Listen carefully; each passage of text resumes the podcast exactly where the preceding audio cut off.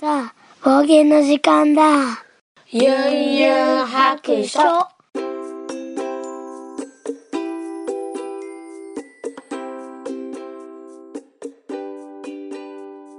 この番組はドラクエ好き絵描きユンユンが面白そうなことは何でもやってみようをモットーにこの世界を楽しみ尽くすネットラジオです聞いてみそらしユンユン白書始めたいと思います。えー、暑いですね。はいお盆休みが明けて今日から通常に戻る方が多いんではないかなと思うんですけれどもお盆休みね10日間ぐらいあったんですかね。えっと旦那のジョンの方が仙台から戻ってきまして、えー10日ほど家にいてでまあ途中でね2日ぐらいあの本社の方にこう出勤したりなんかもあったんですけれどもまあほぼほぼ家で過ごすという日々を送っておりました。で 私はっていうとまあ在宅ワークなのでねまあ、常にあの仕事の案件を持っているのであのお盆休み中もずっと仕事をしてました。お仕事をしなかった日は2日ぐらいあったかなぐらいですかね。なんていうかなあのジョンから仕事が来る場合が、まあ、年に何回かあるんですけどそれがね、まあ、ちょうどお盆休みになってで、あの彼が持ってきた 案件を私がするっていうね。なので夫婦の会話ももう仕事が結構多いですかね。でもねあの昔一緒の会社で働いてたんですけどなんかねやっぱり夫婦で仕事するのは難しいですね。うちの場合はね。あのちょっとした言葉のあの言い回しにちょっとイラッとするんですよね。なんかね彼の癖かな。ちょっとだけ上から言う癖があるんですよね。それに本人が気づいてないんですよ。で私としてはなんかこう素直にね返事できたらいいんやけど、まあ、旦那というだけあって、あのーすぐ怒ってしまうんですよね。なのでお盆休み中に何お盆休み前からかな何回かちょっとね、あのーけん喧嘩というかねちょっと冷戦がありましたね。私が勝手に怒ってるだけみたいなあことなのかもしれないですけどね。なんかこう言い方になんかね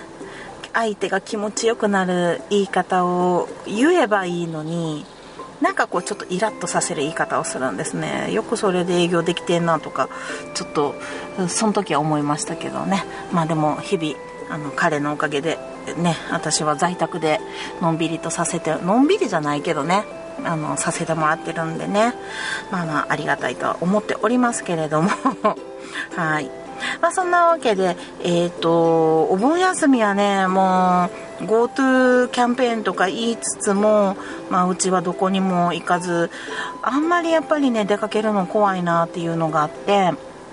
うん、でまあ今から予約とかいうのもあんまりねなんか空いてる感じでもなかったんですよね。ちょっとこう川とかバーベキューとかできるようなところ行きたいかなと思って途中でちょっと検索とかしてはみたんですけど割とね空いてない感じでしたね。うん。なので、まあ、ちょっと諦めてで、えー、と最初の方にあのー、2号くんの方がなんか映画を見に行ってクレープを食べたいって言い出したんですよ。うん、なんか友達がね多分ねあの映画行ってクレープ食べてみたいなの家族でしてたのをあの羨ましかったんでしょうねあのパパが帰ってきたら 映画見に行ってクレープ食べたいねとか 言ってたのではい、もうそれをあの手軽にね叶えてあげれる夢はすぐに叶えてあげようということで、はい、もうお休みの2日目ぐらいかに今日から俺はを見に行きました。ただですねあのジョンの方があの頸椎が痛めてて、えーと、首の骨ですかね。あの前も手術してちょっと人工の骨をね間に挟んだりなんかしててあの大手術してたんですけどちょっと今回またねあのその人工の骨を入れた下の骨がねまた突き出てきてね神経を圧迫しているっていうことでうんなんか2時間あの映画を見るっていう体制がすごくきつかったみたいでで代わりに私が一緒に、えー、映画を見てでその間ちょっとこうショッピングするのを1号くんとあのジョンが行ってもらってっていうのにしましたけどね。うん、今日から俺はすごいあの私ドラマ見てなかったんですよ。伊藤健太郎君出てるんですけどね。でもあの知らなくてもなんとなくの感じは分かってたんですけどあの全然あの楽しめました、うん、ドラマ知らなくても。であのドラマ見たいなと思いました。うんあの伊藤君がツンツン頭のねあのヤンキーの あの役柄してますけどうん、あのやっぱりツンツン頭でもかっこいいですね。なんか伊藤健太郎君はねえーと、弱虫ペダルにも出てるしうーんなんか映画が多いですよね最近ね。あのいっぱいドラマも出てるし、えーと、東京ん？何やったっけな？前のドラマのリメイク「うん？うんカンチ」っていうやつですね。あれ何でしたっけ？東京何やったかな？うん、あれのリメイクも出るみたいですしね。出てるんかなもう。であの巌流島っていう舞台があったんですけど横浜流星君と一緒にやるね。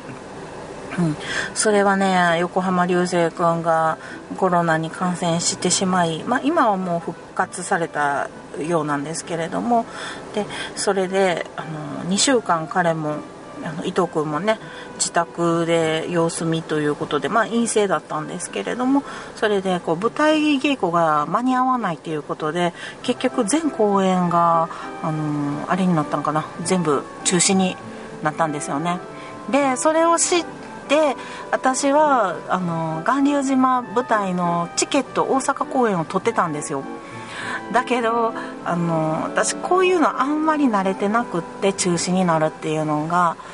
てっきりねチケットの買ったところからこうキャンセルえなていうかな返金方法とかの案内が来ると思ってたんですよね。そしたら この間、あの公式サイトの方を見たら、あの返金の方法はこういう買い方をした人はこのホームページへみたいな感じで振り分けられててでそこを見に行ったらとっくの昔にあの終わってました。9000円もしたのにと思って。うん。まあでも1号くんには、まあ、舞台は見れへんかったけどその 推し推し面に寄付したと思ってっつってなんかちょっと偉そうに言われましたけどね。まあまあもうでもちょっと昨日までやったとかやったらねすごいなんでもっと早く見ひんかってんやろうとか思うけどあのー、な3週間ぐらい前に本当にねなんか打ち切りに打ち切りっていうか中止になって直後1週間ぐらいしか受付してなかったみたいで。うん、いやびっくりしましたね。あ自分で動かなあかんねえなと思ってね。あのいい勉強になりました、はい。まあまあいつか生のね伊藤健太郎君を見れる日が来るだろうと思ってちょっとあのまた機会またの機会にねチケット取れたら取りたいなと思ってます。まあ舞台で言うとねあの三浦春馬君がこの間ね自殺されてしまってまあもう相当ショックだったんですよね実を言うと。でちょっともうそのことをニュースで見るのもネットニュースでももう目にしたくなくってまあ喋ることもとてもできなくってうーん辛かったんですけどあの去年ね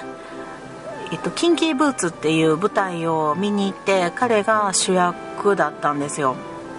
うん、で女性のねあの格好をした役で踊り踊ったり歌ったりもうすごい派手なステージでうんみんなに元気を分け与えるようなそういう明るい役でね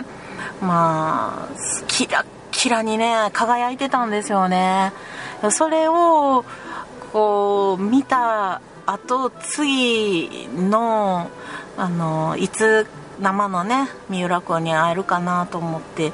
あの楽しみにしてたんですけどね。うん辛いですよね。なんか何があったんかなとか思うけども絶対本人にしか分からへんことやし、まあ、そこをほじくったからってね正しい答えが出てくるわけでもないのでねもう本当にこの悲しみをこうずっと抱えて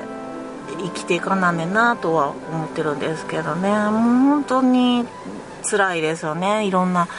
うんいろんな思いがありますけど。はい。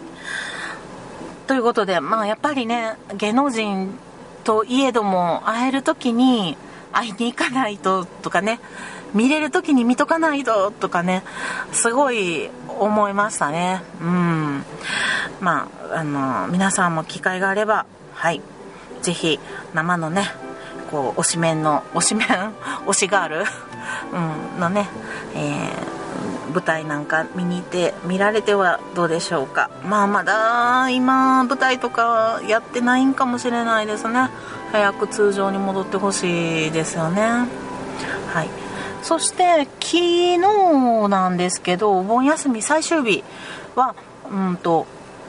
なんとえー、奈良の あの海なし県に住んでいる私たちが釣りに行ってまいりました。これもね2号くんがあの最終日でね明日でパパでパパとお別れだよとか言ってたらまあ最終日にやっぱりちょっとどっか遊びに連れてってほしいってなってでもねどこ行ってもやっぱりうん、コロナが気になるからねっつって言ってたんですけど、まあ、とうとうなんかイライラが募ったのかして、うん、あの釣りがいいとか言ってね前から釣りは行きたがってたんですけど、うん、であのいろいろ調べても調べてたのがねもう夜の7時8時とかで で釣りなので朝早くからね行かないと入場制限があのあるかもしれんとか言って。であの釣り場を探してでここやったら2時間ぐらいで行けるっていうね神戸の方のあの釣る場所。あと私たちは道具をね持ってないので全部貸し出ししてくれるところで餌とかも全部売ってるところでみたいなのをね調べてあの行ってきました。えーと、あれはねえっ、ー、と垂水だったかな。平磯釣り公園っていうところがあるんですけどもうそこにね行ったらもういきなりなんか、うん、行列でしたね車が。で入場制限はまだかかってなかったんですけど6時半ぐらいに着いたかな、えー、4時4時半5時ぐらいに出発して1時間半ぐらいかけてね行ったんですけどもだからね夜8時か9時に決まってて行く場所を。でそこから準備して朝4時に起きて で、えー、5時ぐらいに出発っていうもうちょうど超ハードスケジュールっていうんかな。もうでも私結局1時か2時まで仕事してましたしね。ほとんど寝ずにあのジョンの方も寝やんとほぼほぼ1時間か2時間だけ寝たかな。で運転していってもう子供たちもねこういう遊びの時はちゃんと4時に起きてくるんですね。うんすごいですね。遊びたい力ってすごいですね。うん。でなんかね釣りもなんかサビキ釣りとなんとかななんていうの普通のこうミミズみたいなつけてあの釣るやつと両方やってたんですけどどうもサビキ釣りの方がよく釣れるっていうことであの両方ともねサビキに変えてそしたら結構ね釣れてて、まあ、ちっちゃいんですけどねアジとかベラっていうのかなとかちっちゃいタイとかも釣れてましたね。でそれでどんどんどんどん釣ってたら20匹から30匹ぐらいは釣れたんちゃうかな。でもあのちょっと食べられへんぐらいちっちゃいとかね食べれへんフグとかねそういうのはもう海にリリースしてたんですけど15匹ぐらいかなは持って帰ってきて、えっと、あの母親の方に頼んでフライにしてもらいました。うん、私とね子供たちは魚があの触れないのでね はいで、えーと、最初全然魚触れなかった子供たちだったんですけど2号くんはねもう釣ってて最初手袋をつけて触ったりしてたんですけどそのうちね手袋つけたり外したり面倒くさくなったみたいであの素手であの魚を掴んでね針から外したりできるようになりましたね。で1号くんはちょっとこう2号くんの様子を見ながらあの釣りもね率先してやるタイプじゃなくって見てたんですけど結構釣れ始めてたのでちょっとやってみるって言ってやり始めてんであのえっ、ー、と釣れたらあの弟にあの針から魚を取れみたいな指示をしてやってましたね。自分では取らないっていうね。でだいぶもう後半になって3時間ぐらいしてきたらあの1号くんもとうとう自分で手に魚を乗っけることができてました。うん。あ頑張りました。まあね奈良っ子内地内地の子なのでなかなかねそういう触れ合う機会がないんでね魚とかにね。まあしゃあないかなと思いますけどまああのしょっちゅうね釣りとかに関われるような環境であれば多分もっとあのがっつりね釣りとかにはまったんかなと思うんですけどまああのこれで1回経験したんでね次また連れて行けって言われるんかなどうかなと思いますけどまあ4時間あったんですけどもうめっちゃ暑かったですね。コンクリートのところでね。うん。でも結構な人手でしたね。お盆休みやからかな。朝からね。えー、まあそんなぎゅうぎゅう詰めではないんですけど。うん。まあなかなかあの人数多いけども魚も結構釣れてたしあのいい思い出になったんかなと思います。でその後に、えっと、神戸の動物王国も行ってきました。あのいちごくんがフクロウが好きなのでフクロウみたいあの手に止まらせたいみたいなのを言っててであの昔ね神戸動物王国その前は花鳥園って言ったんかな。あの鳥がメインだったんですよ。でその頃からも私はよく行って絵を描いてたんですけどもあの今は動物王国になって動物メインになったのでフクロウがね展示がねなかったんですよ。で手に止まらせて、まあ、300円払って一緒に写真撮ってなでなでできるみたいなやつがあったんですけど、まあ、それだけはできたんですね。ただ展示としてもっとねあ至る所にフクロウが前はいてたんですよ。そしたらあの受付の人に聞いたらもうね今は動物がメインになってねあのフクロウたくさんいたのはもうだいぶ前なんですよとか言われてうんちょっと残念でしたね。うんなんかフクロウ2匹見見れたのは2匹だけでしたね。どっちも一緒に写真撮れるよっていうやつのところにいたやつだけでしたね。うんちょっとそれが残念やったかな。までも1号くんはね手に止まらせて写真が撮れたので、ま、それだけでもすごくあの喜んでたのでまあ良かったかなと思います。はい。まあそんなわけでねお盆休みの間のあの我が家の出来事をお話しさせていただきました。はい。ではここからはハッシュタグを読んでいきたいと思います。えちょっと遅くなりましたけどもアポロさんから頂きました。冒険222日目会。個人競技のトップアスリートは技量よりメンタルなので乗り越えるため自己研鑽して、えー、自らの弱点を集中トレーニングすることで乗り越えることが日本では多いようですね。やはりライバルがあると成長できるようですね。共感できるからでは全く違う分野の友人を持つと気分転換になるかもということでいただきました。ありがとうございます。あのそうですね。前回の222日目はねあのこう1号校のテニスのクラブを辞めるという話をしたんですけれども。まあねなかなかねうんあの弱点をね集中トレーニングするっていうのもねもう何しかね私が言いたいのはねあのサーブが入んない。あのサーブ入んないんで試合が始まらないっていうね。あの結局公式戦夏のジュニア大会も1回戦で敗退してきたので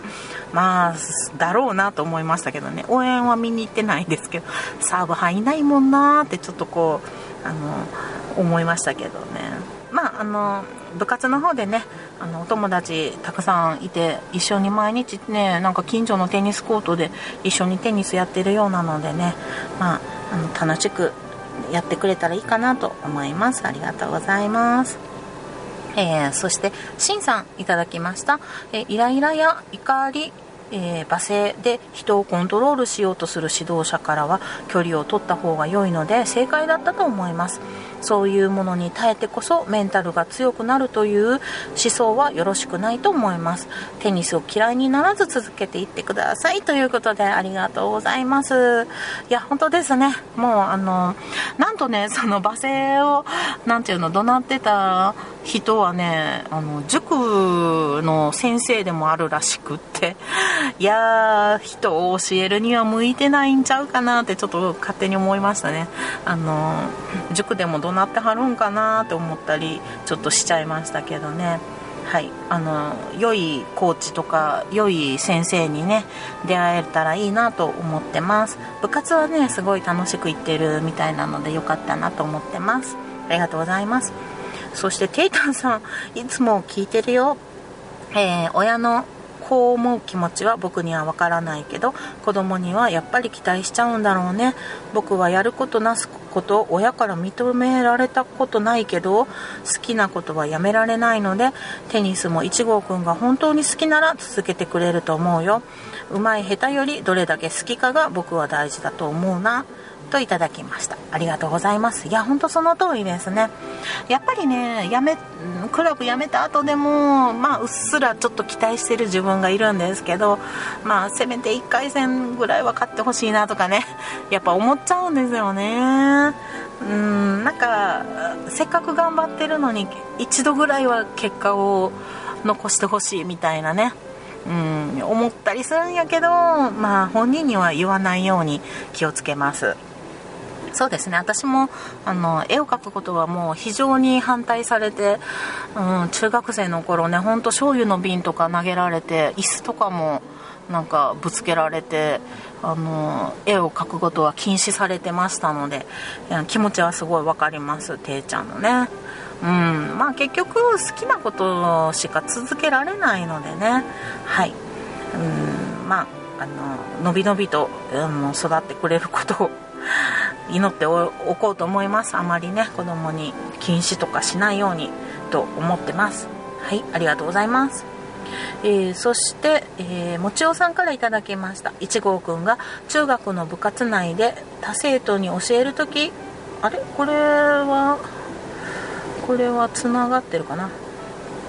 ああ大丈夫ですね、えー、自分の言い方で相手がどのように受け取りそして成長していけるかを意識してやっていくの。なら今回の経験は無駄ではなく1号くんの成長につながると思います。ただ逃げるのではなくそこから次をどうしようって本人が考えればいいだけですよ。そして続いてあと実体験として一度嫌だと思ったことを場所を変えたとしても続けていくことは普通に続ける以上にしんどい。だから本人の気持ちを大事にしてあげてください。ほんまきついです。自分が番組を辞めてその後再始動するのにものすごい葛藤とエネルギー使ったから分かります。1号くん無理しないでといただきました。ありがとうございます。あのなかなかねあの1号くんもうんなんかどうどうしたら楽しくできるかっていうことをねこう親に伝えるのもなかなか怖かったと思うのでまあ私が悪いんですけど、うん、やっぱ親的にはもうちょっと頑張ってほしいっていう気持ちがあるのが分かってたのでねなかなか言えなかったんやろうなと思いますね、まあ、そこは私もちょっと反省です、うん、でもまあこれを経験したからねこそ自分は人にやらんとこっていう風にね思ってもらえたら一番いいかなと思います。本当にね。まあ、何か糧にして前に進んでいけるようにあの親としても応援したいなと思います。はいありがとうございました。そして、えー、片市さんからいただきました。指導されるのもするのも本当に難しいと思う。今はコーチング研究も進んでいてきつい言葉とか良い意味で即効性のある指導はされない時代なはず。でもみんながコーチングを学んでいるわけではないし相性の問題もある。大会を逃げると表現してたけどそれはちゃんとした選択だと思いました。はいありがとうございます。初の、えー、お便りお便りハッシュタグありがとうございます。片市さんもね、あのー、えっ、ー、と、ポッドキャストをされているようで、ベスト・オブ・ベストっていう番組されているようなのでね、はい、よろしかったら皆さん聞いてみてください。まあ、皆さんも知ってるかな。私もちょっと、あの、聞けるようにしたいと思います。えっと、そうですね、逃げるとは思いつつも、まあ選択だとね、いい選択をしたと思えるようにね、うん、部活動頑張ってほしいなと思います。コーチングの研究とかもねあると思いますけど私もちょっと研究せなあかんな。ほったらかしじゃダメですね。はい。ということでちょっとね今体操教室が終わってしまいましたのではいお迎えに行ってきたいと思います。はい。お便りどうもありがとうございました。ではそろそろお宿に帰ります。